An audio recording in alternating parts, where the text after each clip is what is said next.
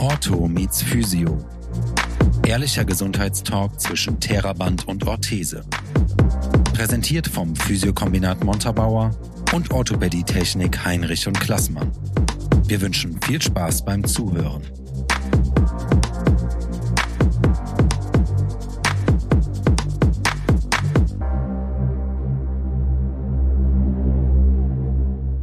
Bezogen auf den Menschen beschreibt Resilienz die Fähigkeit von Personen und Gemeinschaften, schwierige Lebenssituationen wie Krisen oder Katastrophen ohne dauerhafte Beeinträchtigung zu überstehen. Thema der heutigen Folge von Auto Meets Physio ist das Thema Resilienz at Work. Und Jette und Flo haben Helena Gölden eingeladen. Ja, eine Resilienztrainerin, eine Entspannungstrainerin, wenn ich das erstmal so ganz platt sagen darf. Erstmal ein herzliches Willkommen, Jette und Flo und natürlich Helena, die uns zugeschaltet ist aus der Ferne. Ja, wir möchten heute über das Thema Resilienz sprechen. Und du, Helena, bist da unsere kompetente Ansprechpartnerin. Und unsere Zuhörerinnen möchten natürlich erstmal wissen, mit wem haben wir es denn zu tun? Wer ist die Helena Gölden? Ja, dann äh, nutze ich doch mal die Zeit und ähm, stelle mich kurz vor. Mein Name hast du ja schon verraten. Ich heiße Helena Gölden und ähm, habe mich vor einiger Zeit dazu entschieden, Resilienztrainerin zu werden.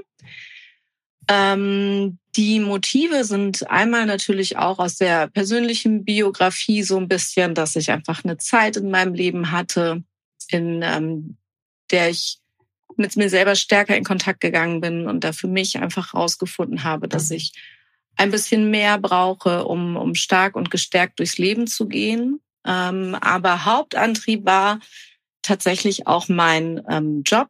Ich bin in der Beratung im pädagogischen Bereich und habe festgestellt, dass ich Kindern dabei helfe, den Alltag zu, zu bestehen, wenn ich ihre Eltern stärke.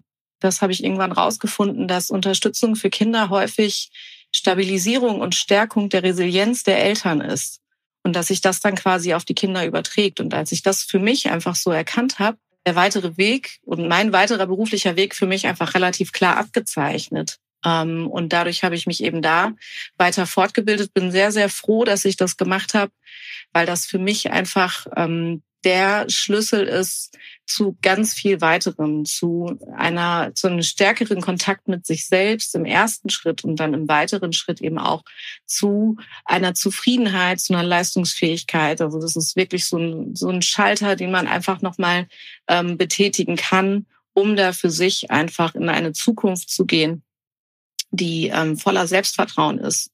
Und ähm, genau, das war so ein bisschen mein Weg quasi hin zur Resilienztrainerin. In, ähm, in meiner Tätigkeit als Resilienztrainerin gebe ich Kurse, Workshops und Seminare zu dem Themenbereich. Da arbeite ich vor allem mit der Jette zusammen im Physiokombinat. Und ähm, wir geben da Kurse für Frauen, insbesondere für Mütter. Das Ganze heißt Heldinnenschmiede. Das haben wir jetzt quasi gegründet als Teil des Physiokombinats. Und ähm, da möchte ich mein Wissen und meine Fähigkeiten sehr, sehr gern weitergeben und vor allem Menschen darin unterstützen, ihre Resilienz zu erkennen. Weil ähm, darum geht es für mich in erster Linie. Jeder Mensch hat eine Form von Resilienz. Man muss sie nur ein bisschen herausfinden, wenn man sich unsicher fühlt. Man muss sie finden. Darum geht es im Prinzip. Jetzt ist der Begriff Resilienz schon mehrmals gefallen in den letzten mhm. zwei, drei Minuten. Ähm, wie würdest du denn Resilienz übersetzen oder beschreiben? Mm, Im Prinzip durch, durch das, was du eingangs gesagt hast, hast du schon ganz viel von dem getroffen, wie ich Resilienz auch verstehe. Es ist für mich der, der Umgang mit Krisen und der Umgang ähm, in schwierigen Situationen mit, mit Problemen, mit Herausforderungen, die kommen. Dass ich Probleme und Herausforderungen begegnen kann, ohne daran zu zerbrechen, ohne dass sie meinen Selbstwert angreifen, dass ich das Problem als Problem sehe und nicht als, als Teil von mir und es genau so eben auch behandle und sich so auch Herausforderungen begegne und weiß, es geht immer weiter und es wird immer weitergehen und es ist eine super schwierige Phase gerade, aber ich werde das überwinden. Das ist für mich die Einstellung, die man hat, wenn man ähm, ein resilienter Mensch ist. Jetzt hattest du am Eingang gesagt, dass du durch deine Arbeit erfahren hast, dass wenn du die Eltern stärkst, äh, dass das sich auf die Kinder überträgt, also dass die Kinder mhm. resilienter, widerstandsfähiger äh, werden. Wie kann ich mir das äh, mhm. genau vorstellen? diesen Effekt? Ähm, also ich denke, das, das hat ganz viel auch mit, mit Ausstrahlung zu tun, mit Ausstrahlung und Anziehung. Weil wenn ich ähm, stabile Eltern habe, die an sich glauben, dann überträgt sich das auf die Kinder. Und die Kinder, wenn, wenn die Kinder einen, ähm, einen, einen stabilen Rahmen haben in Form von Eltern, die einfach für sich klar und stabil sind und auch da einfach mit Herausforderungen umgehen können, ähm, dann überträgt sich das ganz einfach an die Eltern und der Rahmen, den sie bieten können, der ist viel viel klarer und ähm, auch die eigenen Stärken werden klarer. Die Eltern können an sich glauben, an ihre Stärken oder auf ihre Stärken zurückgreifen und ähm, dadurch eben ein, einerseits natürlich ein gutes Vorbild sein, ganz klar, aber sie können auch ähm, wenn Kinder eben versuchen, innerhalb dieses Rahmens sich selbst zu erfinden und sich selbst zu entdecken, eine klare Rückmeldung geben, was, was geht, was nicht geht, was ist okay, was ist nicht okay, ähm, weil einfach da viel mehr, ähm, ja, viel mehr Klarheit ist. Ja, und diese Klarheit kann ich mir vorstellen, das ist auch Struktur. Ne? Also Klarheit schafft Struktur genau. und mhm. Strukturen sind einfach wichtig, sich in einem guten Rahmen bewegen äh, zu können. Und ganz genau. In einem ja. guten Rahmen bewegen heißt dann auch wieder, äh, sich sicher bewegen zu können, was mhm. dann wieder die Widerstandsfähigkeit erhöht. Genau, weil das ist natürlich auch was, wenn man ähm, sich seiner sicher ist, dann strahlt man das ganz einfach aus und dann kann man auch für andere eine viel, viel bessere Schulter sein. Und man fühlt sich ja auch zu Menschen hingezogen, die das selber wiederum ausstrahlen und wo man irgendwie ähm, das Gefühl hat, okay, der ruht in sich, weil auch das ist ja Teil dessen. Übertragen wir den Kontext Eltern-Kind mal ins Gesundheitswesen. Die meisten Zuhörerinnen von unserem Format äh, arbeiten in den Gesundheitsberufen und äh, Thema heute ist ja auch Resilienz at Work, äh, gerade im mhm. Bereich der Gesundheitsbranche. Ähm, wie sind mhm. denn deine Erfahrungen so im Bereich Gesundheitswesen, Mitarbeiterinnen im Gesundheitswesen? Ähm, ist das irgendwie besonders, mit diesen Menschen zu arbeiten oder ähm, ist das klassisch wie in anderen Berufen auch? Hm, also generell muss man ja tatsächlich sagen, dass auch ähm, die Zahlen da ein bisschen für sich sprechen, dass ja tatsächlich es Berufsgruppen gibt, die ähm, einfach eine hohe, eine, einer höheren Gefahr ausgesetzt sind, auch auszubrennen. Und da gehören die Gesundheits- und die sozialen Berufe ähm, einfach dazu, weil da gibt man ja auch relativ viel von sich und seiner Persönlichkeit. Also ich finde zum Beispiel im Gesundheitswesen ist es ja auch schon zum Beispiel die körperliche Grenze die anders als in anderen Berufen natürlich nicht so klar definiert ist. Man geht in Körperkontakt mit den Klienten, man tauscht sich viel näher aus und man ist ja per se auch ein Stück weit dafür da und man möchte ja auch helfen. Und das geht ja viel, viel stärker an die Persönlichkeit, als das bei anderen Berufen der Fall ist. Und ähm, da sehe ich tatsächlich schon mal, das ist so, so der, der erste große Unterschied bei ähm, Menschen, die im Gesundheitswesen tätig sind im weitesten Sinne. Und ähm, ja, ein Stück weit muss man da ein bisschen auf sich natürlich schauen. Und ähm, was ich da als hilfreich empfinde, ist sich ganz klar im Beruflichen anzuschauen, woraus besteht mein persönliches inneres Team, meine berufliche Definition von mir? Wie sieht die eigentlich aus? Was möchte ich wirklich tun? Was kann ich tun? Und wo sind aber auch die Grenzen von außen? Was kann ich nicht beeinflussen? Und das ist was, was, glaube ich, im Gesundheitswesen ein Punkt ist, der einen viel zu schnell, viel zu häufig trifft. Dieses Gefühl von Ohnmacht. Das ist etwas, das kann ich jetzt nicht ändern. Das liegt nicht in meiner Macht. Auf der einen Seite ist es eine Ohnmacht im wahrsten Sinne des Wortes. Und da kann es helfen, ähm, im eigenen Umgang damit zu versuchen, genau das als Chance zu sehen das liegt nicht in meiner Macht. Ich tue Dinge, die in meiner Macht liegen. Und was außerhalb liegt, kann ich nicht ändern. Also gewisse ähm, Konfrontationen mit Krankheitsbildern oder mit ähm, gesundheitlichen Phänomenen, die einfach herausfordernd sind. die zu akzeptieren und da versuchen, Akzeptanz zu üben, das ist eine riesige Herausforderung und gleichzeitig eine riesige Chance im Umgang damit. Ich glaube, da sind wir schon bei einer ganz tollen Bewältigungsstrategie. Ähm, ich würde ganz gerne noch ergänzen, dass äh, Mitarbeitende in Gesundheitsberufen natürlich auch oft vielen schrecklichen Schicksalen ausgesetzt sind, die sie mitbekommen, ne? sie, die sie erzählt bekommen, die sie aber vielleicht auch physisch äh, mitbekommen. Und Jette nickt schon äh, aus ihrer alltäglichen Arbeit. Äh, vielleicht kannst du das ein bisschen ergänzen.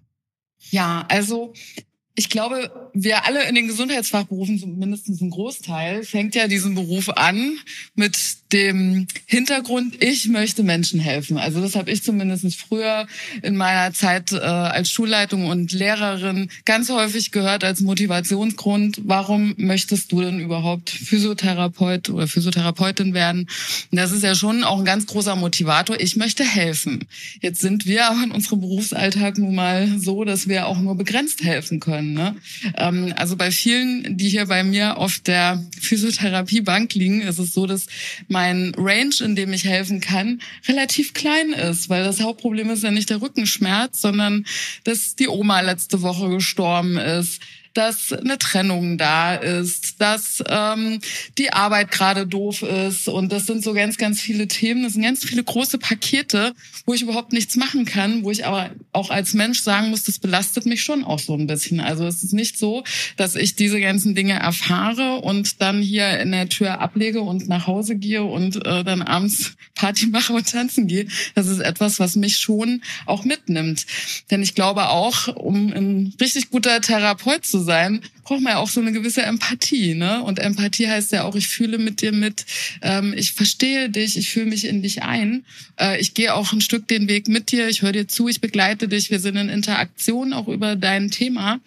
Und das nimmt mich schon mit. Also äh, was mich so im Alltag am meisten belastet, sind äh, lebensverkürzende Erkrankungen äh, gerade je jünger die Patienten sind, nimmt mich das noch so mehr mit, weil mich das natürlich auch ein bisschen an meine eigene Endlichkeit erinnert, muss man halt ganz klar sagen.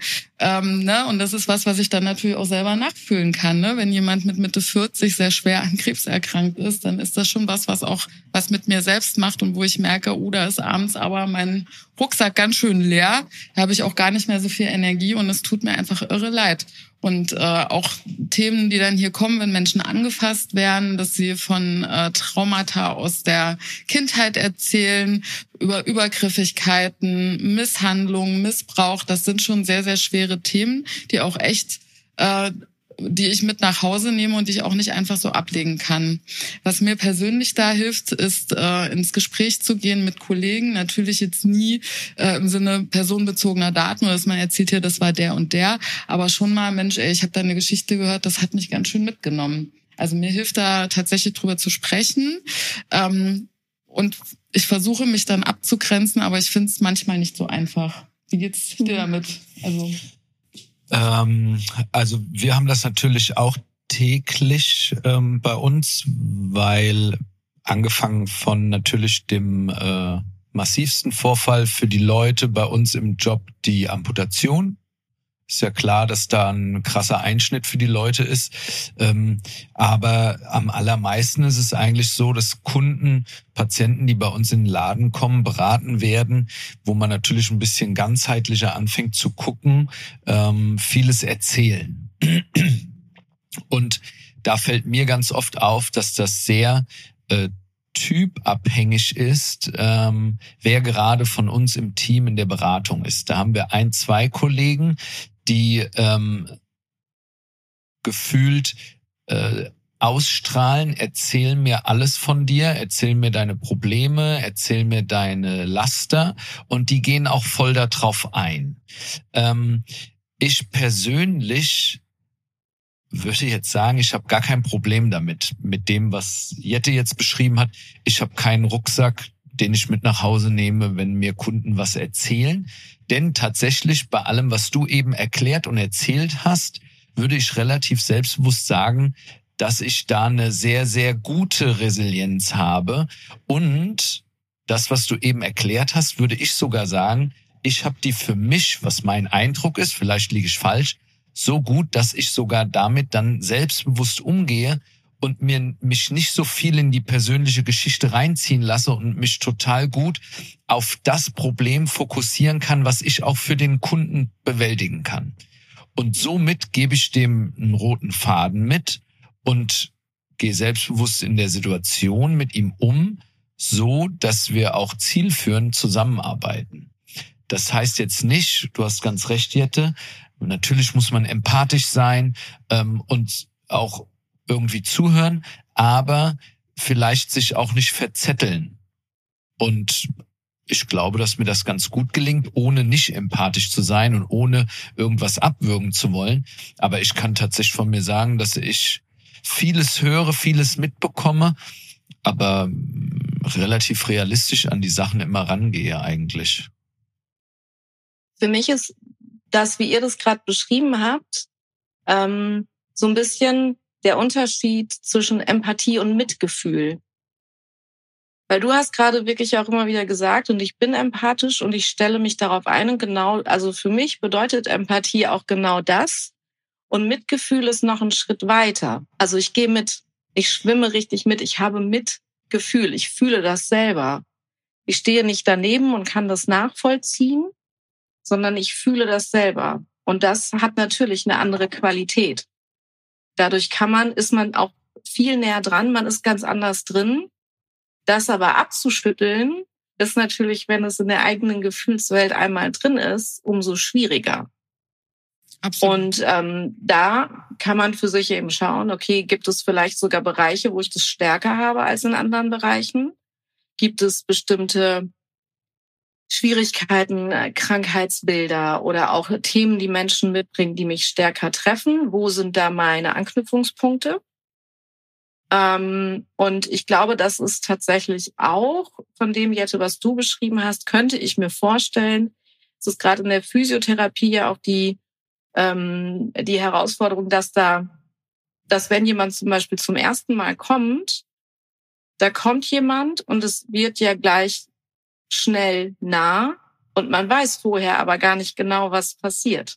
Also ich habe jetzt gerade so überlegt, wenn man jetzt mal einen klassischen Gegenberuf nimmt, wenn ich sage, irgendwie ein Versicherungsvertreter, der weiß, okay, es kommt jetzt jemand, der braucht Versicherungen in dem, dem und dem Bereich. Aber ihr, ich meine, was, was wisst ihr vorher über eure Patienten? Ihr wisst gar nicht, wer da irgendwie kommt, ihr wisst gar nicht, was da kommt, was da für ein Gesamtpaket kommt. Und sich da dann auch drauf einzustellen, das stelle ich mir tatsächlich sehr herausfordernd vor. Ich glaube eben auch, dass das äh, einer meiner Haupterfolgs äh, Punkte ist es, dass ich mhm. nicht nur den Körper behandle, sondern eben auch dieser Austausch auf einer mhm. seelischen, kognitiven Ebene da ist und dass das hier ein Ort ist, wo man diese Päckchen auch einfach mal lassen kann. Ne? Also mhm. äh, viele haben ja auch schon durchaus so ein bisschen Respekt davor, zum Psychologen zu gehen, um bestimmte Themen zu bearbeiten und anzugehen. Äh, mhm. Gerade so das Thema Trauerverarbeitung ist da ein ganz, ganz großer Punkt, auch äh, Krankheitsverarbeitung. Und dann ist halt, die kriegen natürlich natürlich auch nicht so schnell einen Therapieplatz. Manchmal braucht es ja auch nur so vier, fünf Einheiten. Äh, aber das ne, ist ja heutzutage ganz, ganz schwierig, da auch so einen Platz zu bekommen. Und da muss man sagen, dass viele eben ihre Themen auch in der Physiotherapie mit bearbeiten. Ne? Also das mhm. ist viel, geht es über Gespräche, ähm, über nachfragende Gespräche. Ne? Wer sprechen da äh, mit empathischem Verstehen, mit Spiegeln, mit Reflektieren, haben da auch Gesprächstechniken schon in der Ausbildung gelernt. Aber ich glaube schon, dass das auch seine Grenzen hat, eben für sich selbst. Mhm. Also ich merke schon, da gibt es so Themenbereiche, da bin ich absolut ähm, nicht die Richtige für. Aber wenn natürlich dieser Gesprächsfluss einmal kommt, dann kann man auch nicht sagen, jetzt ist mir das aber hier so ein bisschen sehr weit. Ja, und, ja. Äh, Gerade hier so, ne, ich bin ja viel im Bereich Beckenboden auch unterwegs und das ist ja auch auch der intimste Bereich, den wir nun mal haben. Und dann kommen eben auch ne, intime Geschichten dabei, ne, über Geburten, über mhm. äh, Traumata, Operationen. Das sind ja alles auch super, super persönliche Sachen. Und die, ähm, die kann man halt auch nicht ignorieren als Therapeut. Also da kann ich nicht sagen, hier, hm, okay, das nehme ich schon an und auch mit. Mhm. Ganz wichtig finde ich auch, was du eben sagtest, Helena, dass man einfach mal schaut und sich bewusst wird, wo sind denn meine eigenen Trigger? Also was sind die Dinge, die mich besonders triggern? Äh, Jette sagte, dass äh, je jünger der Patient ist, desto mehr könnte das für sie belastend sein. Und ich glaube, der erste Schritt, diese Widerstandsfähigkeit zu stärken, ist, sich seiner eigenen Trigger bewusst zu werden, damit man schon mal für sich so ein Szenario hat, äh, dem kann ich ein bisschen aus dem Weg gehen oder ich werde mir dessen einfach bewusster. Siehst du das als Fachfrau ähnlich? Hm, ich sehe das als, als Grundlage dafür ähm, zu wachsen. Hm, und ich also ich bin tatsächlich große Freundin des inneren Teams und sich, ähm, sich selbst quasi so ein bisschen als Team zu sehen und äh, zu gucken, okay, welche Mitarbeiter habe ich denn irgendwie? Also da mal wirklich pragmatisch ranzugehen und zu sehen, okay, wenn ich jetzt äh, eine Herausforderung habe, wenn ich ein Problem habe, welche Stimme habe ich denn in mir und welche Stimme wird dann aber immer wieder laut und warum wird die laut? Also da wirklich drauf zu hören und drauf zu gucken und dem auch Raum zu geben und nicht zu sagen, nee, das will ich aber nicht haben, das schiebe ich jetzt weg, sondern einfach ehrlich mit sich selbst in Kontakt zu gehen und auch so ein bisschen zu forschen, warum könnte das so sein? Warum gerate ich in ähm, bestimmte Handlungsmuster irgendwie immer wieder rein? Warum durchlebe ich das irgendwie immer wieder? Warum stürze ich mich da immer wieder rein? Ähm, das kann ja am Ende dabei helfen, das ein Stück weit aufzulösen, beziehungsweise das immer wieder so mit reinzunehmen, dass man irgendwie über sich weiß, okay, diesen Schutzmechanismus habe ich aus Grund A, B, C, aus dem und dem Grund. Oder ich ähm, reagiere in ähm, bestimmten Situationen und in Bezug auf bestimmte Themen reagiere ich ungehalten. Warum könnte das so sein? Warum tue ich das? Möchte ich mich mit diesen Situationen konfrontieren? Muss ich mich mit diesen Situationen konfrontieren? Dann muss ich auch wissen oder sollte ich auch im besten Fall wissen, ähm, wie ich dem bestmöglich begegnen kann. Und dafür ist es für mich tatsächlich essentiell, sich dessen bewusst zu sein, ja. Das heißt, sich viele Fragen zu stellen und dann auch die entsprechenden Antworten dazu parat äh, zu haben. Ne? Und das möglichst ehrlich. ich glaube, das ist die größte Herausforderung eben äh, weil man ja unterschiedliche Anteile in sich hat. Und ähm, da ehrlich mit sich ähm, einfach in die Reflexion zu gehen und ähm, sich vielleicht auch Dinge einzugestehen, die eine, ein Teil von sich irgendwie hervorbringt, die, den man eigentlich nicht haben möchte. Das ist, glaube ich, gar nicht so leicht. Also ähm, wenn ich bei Mitarbeitenden oder auch bei ähm, Kollegen merke, die geraten so ein bisschen aus dem Gleichgewicht, ähm, diskutieren wir oft über das äh, Salutogenese-Modell von Aaron Antonowski. Das finde ich ist immer noch ähm, ein ja ein, ein unfassbar guter roter Faden, äh, um rauszufinden, wo sind meine Schwächen und wo sind meine Stärken. So Aaron Antonowski hat sich quasi gefragt, wie entsteht denn Gesundheit? Also was hält uns gesund und nicht nur rein körperlich, sondern auch seelisch und geistig gesund.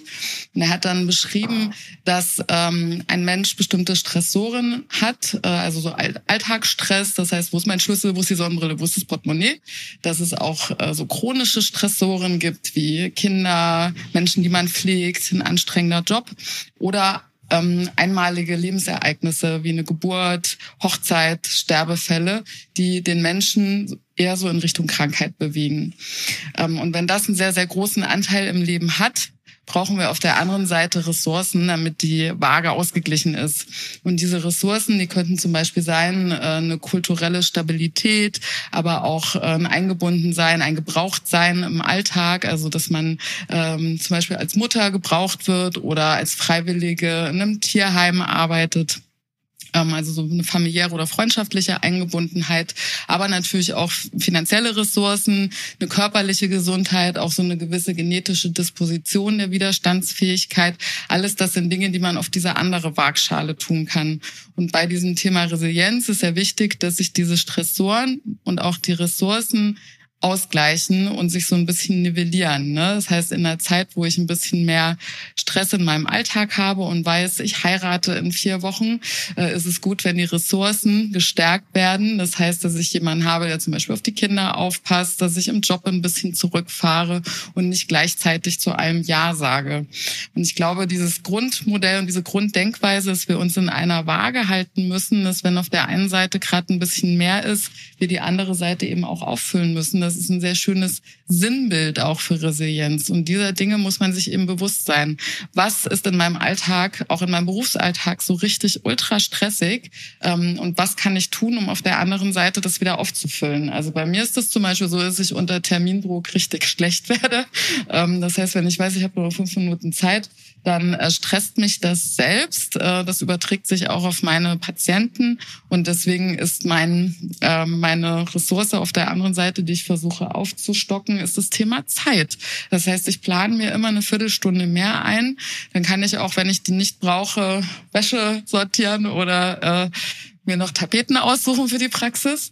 Ähm, aber äh, manchmal brauche ich eben diese Zeit auch und verfall dann so nicht in den Stress. Aber wenn ich weiß, jemand ist im Urlaub, dann muss ich mir eben auf der anderen Seite entweder jemanden bezahlen, der dann dafür da ist, für denjenigen, der im Urlaub ist, oder ich muss eben selbst äh, meine, meine Zeitressourcen aufstocken. Aber ich glaube, diese Waage sollte man immer im Kopf halten und nicht vergessen, auf der anderen Seite auch was reinzutun. Ne? Also gerade die Ressourcen aufzufüllen, das hat sich eigentlich so ausgelatscht, so ressourcenorientiertes Arbeiten, ressourcenorientiertes Handeln. Aber es ist trotzdem so wichtig. Also deswegen muss man das auch immer mal wieder erwähnen. Ne? Also ich würde sagen, ähm, dass vor allem bei uns jetzt durch die Selbstständigkeit ähm, da ganz viel vorbeugend gemacht wird mit dem Schritt, wie jetzt bei der Jette zum Beispiel. Ähm, ich mache mich selbstständig und dabei schon zu überlegen, was sind meine Stärken, was sind meine Schwächen, äh, von Anfang an Stärken zu stärken und Schwächen zu schwächen. Und dazu kann dann auch gehören, mit allem, was du jetzt gesagt hast, ähm, ich muss gut organisiert sein, ich muss alles gut geplant haben, mir eine Viertelstunde Zeit mehr einplanen, um meine Schwächen zu schwächen und somit einfach ähm, da gut strukturiert zu sein für mich, um dann dem Patienten ein gutes Selbstbewusstsein auszustrahlen, ähm, dass er auch, was du zum Beispiel gesagt hast, das finde ich, kann man ganz gut ähm, vergleichen, wenn du sagst, du ähm, arbeitest mit den Eltern und dadurch kriegen die Kinder eine bessere Resilienz. Heißt, wenn die Jette in ihrer Praxis top organisiert ist, was vielleicht im Zeitmanagement sonst eine Schwäche wäre und sie nicht so gut performen kann am Patienten, wenn das alles vorher gemacht ist, ist sie viel selbstbewusster, hat eine stärkere Schulter für den Patienten und kann besser performen dann, ja. Ähm, so, dass du einfach immer einen roten Faden hast. Und mhm. dadurch bist du dann, glaube ich, auch, beschützt du dich dann selber mehr, um auch nicht irgendwie fahrig in Situationen zu sein, sondern auch da einfach, ja, ich glaube wirklich, ähm, selbstbewusst zu sein, weil du sagtest ja auch, ne, Menschen orientieren sich gerne an jemandem, der eine starke Schulter hat, der einfach selbstbewusst ist, wo man das, den Eindruck hat, den wirft jetzt nichts um und der ist, kann für mich da sein. Und solchen Menschen wird dann vielleicht auch tendenziell eher vertraut und mehr mhm. erzählt. Das glaube ich auch. Also ich höre das auch tatsächlich häufig von den Patienten, dass sie dann sagen, also das habe ich jetzt noch nie einem erzählt oder da habe ich schon ganz lange mit keinem mehr drüber gesprochen oder als ich das mal jemandem erzählt habe, hat er direkt angefangen zu weinen. Das ist tatsächlich was, was die ja auch oft mitsagen, ne? Und deswegen einem eher so zutrauen, auch solche Geschichten mal auszuhalten. Aber ich glaube, was du auch gesagt hast, mhm. ist eben äh, das Thema, dass auch Frauen eben ganz besonders von dem Burnout betroffen sind, dass gerade Frauen in der Resilienz gestärkt werden müssen. Und das ist, glaube ich, auch wichtig nochmal für die Aufklärungsarbeit, nämlich wie so Care-Arbeit verteilt ist. Ne? Das ist, glaube ich, immer noch gesellschaftlich nicht so, dass die Leistung der Frauen in diesem Maße anerkannt anerkannt ist. Ne? Es ist absolut äh, normal, dass Frauen den Beruf, die Kinder, Haushalt, äh, alles unter einen Hut bekommen. Ähm, und ich glaube eben auch, deswegen sind Frauen ganz besonders auch von dem Thema Burnout betroffen und brauchen auch Resilienzschulung und auch autogenes Training, ähm, um sich da selbst zu stärken. Denn äh, die, die fordern das natürlich auch selbst ein bisschen mit heraus, weil die oft sehr leidensfähig sind und sehr bis an die Grenze gehen, bis zu diesem Zeitpunkt, wo eben gar nichts mehr geht. Also ich beobachte definitiv auch, dass es ein, ein Bereich ist, der, ähm, auch wenn ich mich von sämtlichen Geschlechterrollen und ähm, Ideen zu Geschlechtern äh, freisprechen möchte, beobachte ich auch immer wieder, ähm, dass es ein weiblicher dominiertes Thema ist oder dass diese Problemlagen weiblicher dominiert sind und dass es bei Frauen ähm, dieser, diese inneren Konflikte schneller auftreten, dass auch ein gewisser Perfektionismus viel stärker vorhanden ist, dass ein gewisser Anspruch und das Angst vor Scheitern oder dass überhaupt Dinge als absolut Scheitern wahrzunehmen überhaupt, das ist ein stärker weibliches Thema tatsächlich. Ja. Vielleicht aufgrund der Ansprüche, die eben da sind, aufgrund der vielen Dinge, die auch erfüllt werden müssen. Ähm, dass man eben nochmal einen draufsetzt, nochmal und nochmal und nochmal, sei es im privaten, im beruflichen, ähm, beim Hobby, bei welchem Thema auch immer. Und Frauen und, sind eher äh, im Sozialberuf tätig. Ne? Frauen sind eher im sozialen Bereich tätig und im Gesundheitsfachbereich. Da haben wir äh, zwischen 70 und 80 Prozent manchmal weiblich besetzt. Und das ist natürlich mhm. auch einfach ein Bereich ganz grundsätzlich, der schlechter bezahlt ist ähm, und dadurch auch äh, auf, lang, auf die langfristige Basis erschöpfender ist. Ne? Da ist eben weniger im Ressourcentopf ja. da, wenn weniger Geld da ist und mehr an chronischen Stressoren, weil man mit kranken Menschen arbeitet arbeitet, da ähm, kommt die Waage eben schnell aus der Mitte heraus. Mhm. Und da grundsätzlich Absolut. und tendenziell sind da Frauen eher von betroffen als Männer. Ne? Und Frauen sind, wenn ein alleinerziehende, äh, also ein Thema der Scheidung da ist, eher mit den Kindern äh, zusammen, als ein Mann alleinerziehend ist. Das ist ja einfach eine grundstatistische Frage. Mhm. Schlagen wir doch nochmal den Bogen zum Alltag. Heldinnenschmiede. Was können wir uns darunter vorstellen? Also die Heldenschmiede ist ähm, im Prinzip ein Angebot unterschiedlicher Kurse, Seminare und äh, Workshops, die sich mit den Themen Entspannung und Resilienz beschäftigen, ähm, in erster Linie für Frauen. Wir haben aktuell auch einen Schnupperkurs, der auch für Männer geöffnet ist. Da geht es um autogenes Training. Ähm, die Heldenschmiede soll aber im Großen für Frauen, ähm, insbesondere für Mütter sein, die eben wieder in ihre eigene Kraft kommen wollen, beziehungsweise ihre eigene Kraft finden wollen. Ähm, es gibt zum Beispiel einen Resilienzworkshop. Da steht es tatsächlich im Vordergrund, seine eigenen Resilienzfaktoren ein bisschen zu identifizieren, sprich das, was der Flo auch vorhin gesagt hat, Stärken ausbauen und nicht auf Schwächen hinweisen. Das ist in keinster Weise mein, äh, mein Arbeitsansatz und das halte ich auch für wenig sinnvoll. Ähm, und es gibt auch Entspannungskurse, da arbeite ich in erster Linie mit autogenem Training. Ähm, es gibt ja auch die progressive Muskelentspannung, die ist bei mir im, in den Entspannungsverfahren eher zweitrangig, ähm, weil ich da eben das autogene Training eher in den Vordergrund stelle und ähm, durch angeleitete Meditation dann eben äh, versuche, die Menschen dabei zu unterstützen, in die Ruhe zu kommen. Ähm, wir möchten da auch einfach eine schöne Atmosphäre schaffen und ähm, Frauen da auch ein bisschen darin unterstützen, zu Netzwerken, ähm, sich zu öffnen. Und weil auch das ist ein großes Thema, dass man für sich bleibt, sich nicht öffnen möchte, nicht sprechen möchte, ähm, aus welchen Motiven auch immer. Und da einfach ein Stück weit einfach die Hemmung zu nehmen und ähm, ja, Frauen in ihre Stärke zurückzubringen. Da sind wir schon ja mitten in der Praxis drin äh, und somit auch im Alltag.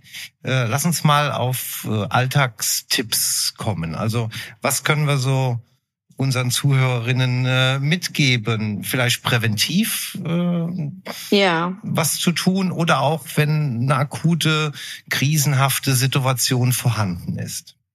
Mhm. Ähm, atmen. Also es, es, da muss man natürlich jetzt unterscheiden, habe ich jetzt eine plötzliche krisenhafte Situation, habe ich eine länger andauernde Krise, habe ich eine anhaltende Unzufriedenheit.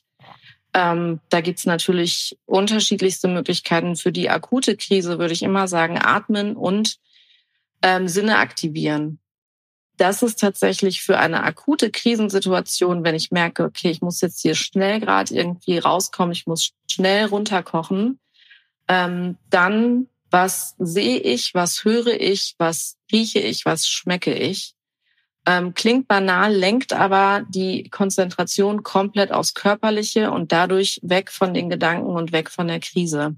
Das ist auch in der Traumapädagogik ähm, eine sehr, sehr gängige Methode, das Fenster aufzumachen und ähm, die Klienten dazu zu bringen, zu beschreiben, was genau sie von draußen alles riechen das wäre tatsächlich so ein kleiner SOS-Tipp, den ich ähm, da mitgeben kann. Und generell hilft es auch, ähm, sich von negativen Dingen oder die Aufmerksamkeit von negativen Dingen zu nehmen. Das ist ja tatsächlich irgendwie der Urzeitmensch in uns, der fokussiert sich auf Negatives, weil er sich vor Gefahr schützen möchte. Ähm, das ist aber gar nicht mehr so nötig. Aber in der Regel, ich weiß nicht, vielleicht kennt ihr das auch, wenn man abends im Bett liegt und über den Tag nachdenkt, fällt es einem leichter, die negativen Seiten zu finden als die positiven. Und ähm, sich einfach mal bewusst tatsächlich, das klingt auch banal und einfach, aber wenn man es wirklich mal probiert, merkt man, die positiven Dinge, nach denen muss man häufig ein bisschen mehr kramen und ähm, schauen, was war heute gut, wofür bin ich heute dankbar gerade auch zum Beispiel im Umgang mit herausfordernden Situationen oder im Umgang mit äh, Patienten und Menschen, die krasse Schicksale haben, ähm, sich davon abzugrenzen und die, die eigenen ähm, Werte und die eigenen Stärken wieder so ein bisschen mehr in den Vordergrund zu bringen. Das sind so die Sachen und ähm, teilweise auch Abgrenzung durch Rituale. Einfach ganz klar sagen, okay, stopp, ich höre jetzt, ich beende das jetzt an der Stelle ich mache jetzt gerade irgendwas, ich tanze, ich ziehe mir andere Klamotten an. Ähm, auch da einfach gucken, dass man sich wirklich bewusst über das Körperliche da rausbringt. Also das ist ein ganz, ganz großer Schlüssel. Körperliche Impulse setzen, um mit dem Kopf auch rauszukommen aus dem Thema. Also ich nutze dafür ähm, seit ungefähr einem halben Jahr das Sechs-Minuten-Tagebuch. Ich weiß nicht, ob ihr das kennt. Ich finde das richtig cool. Ich habe am Anfang gedacht, boah, was ist das denn? Hier steht ja jeden Tag die gleiche Frage. Was, hast, was hat dir heute besonders gut gefallen? Für welche drei Dinge bist du heute besonders dankbar? Und ich dachte mir, als ich damit angefangen habe, oh krass, ey, da kann ich ja jeden Tag das Gleiche reinschreiben. Aber ich habe das jetzt schon recht lange ausprobiert und da stehen tatsächlich ganz vielfältige Sachen drin. Mhm. Aber ich muss an manchen Tagen sehr stark überlegen, was jetzt heute richtig super mhm. war. Und ich komme auch manchmal nicht auf drei Sachen, bin ich auch ehrlich. Ähm, aber das hat mir insgesamt total geholfen, den Fokus wieder auf das Positive zu lenken. Und ansonsten würde ich immer sagen, Communication is key. Also man sollte mhm. sich ein gutes Netzwerk um sich herum bauen mit Menschen, mit denen man reden kann. Also man braucht den einen für den Beziehungstalk, dann braucht man auf jeden Fall einen, äh, mit dem man auch über so Arbeitsthemen mal sprechen kann, auch über Rechtsthemen, finde ich, so einer, der da auch ein bisschen rechtlich versiert ist. Also ähm, das ist bei mir zum Beispiel so, dass es ich manchmal Patienten nur mündlich aufkläre und das Ganze nicht noch zusätzlich im Behandlungsvertrag verschriftliche. Und dann denke ich mir, ach du lieber Himmel, wenn der jetzt einen blauen Fleck kriegt und mich jetzt anzeigt und dann habe ich das da nicht schriftlich, oh Gott, oh Gott, ich kann die Praxis morgen schließen. Oh Gott, was mache ich denn dann jetzt? Und dann braucht man auf jeden Fall jemanden, den man anrufen kann und sagen kann, ey, das ist mir heute passiert, was mache ich denn jetzt? Und dann sagt derjenige, das ist nicht schlimm, da wird nichts passieren. Da wird, zu 100 Prozent wird da gar nichts passieren. Selbst wenn da was passiert, mach dir nicht ins Hemd. Ja, das ist alles nicht so schlimm. Und so jemanden, den braucht man dann. Und ich glaube, mhm. wenn man das alles in sich reinfrisst abends äh, im Bett und dann wird das nämlich immer schlimmer. Dann kommt man wirklich auf die wildesten Sachen, was mal, also dann dann bin ich geistig schon wirklich schlafe ich unter einer Brücke und überlege mir, ob ich das Leben auch in Ordnung finden würde. Also da komme ich auf die wildesten Gedanken. Äh, und mein Tipp ist da wirklich rauszukommen über reden, reden, reden, reden. Mhm. Zum Beispiel mit dem Flo. Ich wollte gerade sagen, ja, ja, der, bei allem, ich habe jetzt dreimal überlegt, ob ich das hier sagen soll oder nicht. Doch, aber sag's. bei allem, was ihr sagt, muss ja dann zu 90 Prozent der Ansprechpartner ein Mann sein. Also bei mir ist das tatsächlich auch meine Schwester. Die ist ja Ärztin und die hat da immer auf jeden Fall ein paar sehr knackige Antworten parat. Also ich glaube, bei allem, was du eben erklärt hast, um das mit vielleicht einem kleinen Augenzwinkern und einem Witz auch so zu sagen, ähm, ich glaube einfach, dass warum betrifft, warum arbeitest du vermehrt mit Frauen? Warum ist dein Kurs äh, das, was du machst, hauptsächlich mit Frauen? Am Ende des Tages machen sich Frauen, glaube ich, immer viel mehr einen Kopf als Männer. Mhm. Ja, und das einfach, das nicht positiv oder negativ gemeint oder der eine ist nicht einfühlsamer als der andere oder die andere als der andere, sondern das irgendwie erlebe ich das im Freundeskreis, im Alltag, egal ob im Gesundheitswesen, in jeder Lebenslage, dass ähm, grundsätzlich platt gesagt Männer sich einfach nicht so einen Kopf machen. Vielleicht ist das aber auch so, dass die Männer das einfach nicht sagen. Ne? Frauen reden einfach auch gerne.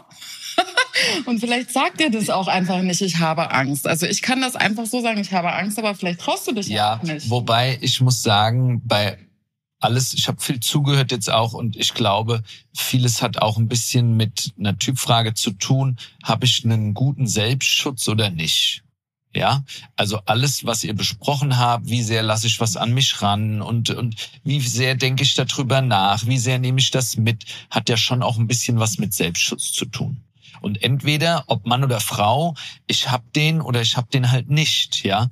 Ich kenne auch privat in meinem Umfeld sind 50 Prozent, egal ob Männer oder Frauen, einfach ein bisschen ähm, nicht labiler, aber ähm, feinfühliger in jeder Situation, egal in welchem Thema und andere halt eben nicht. Also wo ich sag, ja, die denken da noch mal weiter und ähm, können sich auch übertrieben manchmal so reindenken und reinfühlen, wo vielleicht jemand anderes sich selber einen Gefallen tut und ja da gar nicht für sich drauf eingeht ich kann das nicht so ganz gut beschreiben oder erklären. Ich weiß nicht, ob du weißt, was ich meine. Ähm, aber letztendlich, glaube ich, hat das schon viel mit Selbstschutz zu tun. Mm, ich glaube aber, dass man den durchaus trainieren und aufbauen kann. Das klar, also, ja, um Gottes Willen, also, nicht, dass das nicht geht. Das, das, ne, meine das ich natürlich nicht. einmal die Grundlage ist, was, was bringe ich irgendwie mit? Ähm, und man kann das aber wirklich trainieren. Und dafür muss man mit sich selbst ins Gespräch gehen. Auch das klingt erstmal irgendwie komisch. Ähm, aber da wirklich irgendwie mit sich ins Gespräch gehen und sagen, ich, ich sehe das, du machst das gerade, das ist okay, das brauchen wir aber nicht. so. Und da die Motive kennen, die Motive erkennen, zu sagen, okay, warum mache ich das? Warum brauche ich hier gerade schon wieder so ein Gedankenkarussell, um mich abzusichern? So. Sicherheit ist auch so ein Thema. Schutz und Sicherheit. Ich brauche ganz viel Sicherheit. Ich muss hier alles fünfmal durchdenken und es passiert eh das Sechste, was ich nicht bedacht habe. Das ist ja der Fall, der eintritt. Okay, was mache ich also beim nächsten Mal? Noch länger drüber nachdenken, weil es ist ja eine Option eingetreten, die ich nicht berechnet habe. Und das wächst und wächst und wächst. Und das ist eine Mischung aus, ähm, aus Schutz, Sicherheit, Angst. Angst ist auch ein ganz großes Thema dabei. Ähm, und am Ende restlos davor schützen kann man sich eh nicht. Deshalb, ähm, ja, absolut. Man kann nicht alles bedenken, alles abklappern, alles durchdenken. Das funktioniert eh nicht. Von daher so diese, diese gesunde innere Haltung zu sich selbst. Und dann kann von außen ja irgendwie kommen, was will. Ne? Wenn ich da innen irgendwie stabil, kraftvoll bin, dann kann da irgendwie kommen, was will.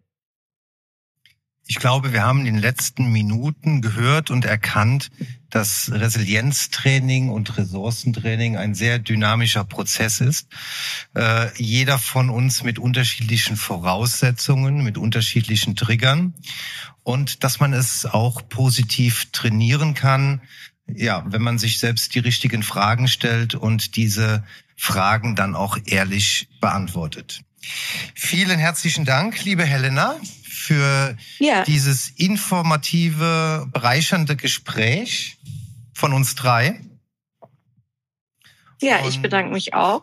Danke sehr. Vielen lieben Dank. Ich glaube, da äh, gibt's noch einiges, wo wir mal in die Tiefe gehen dürfen und vielleicht sehen wir uns bei einer der nächsten Folgen dann gerne wieder.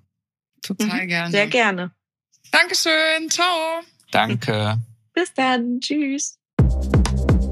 Das Physiokombinat Montabaur und die Orthopädietechnik Heinrich und Klassmann bedanken sich fürs Zuhören. Wir freuen uns, wenn du auch das nächste Mal wieder einschaltest, wenn es wieder heißt Ortho meets Physio.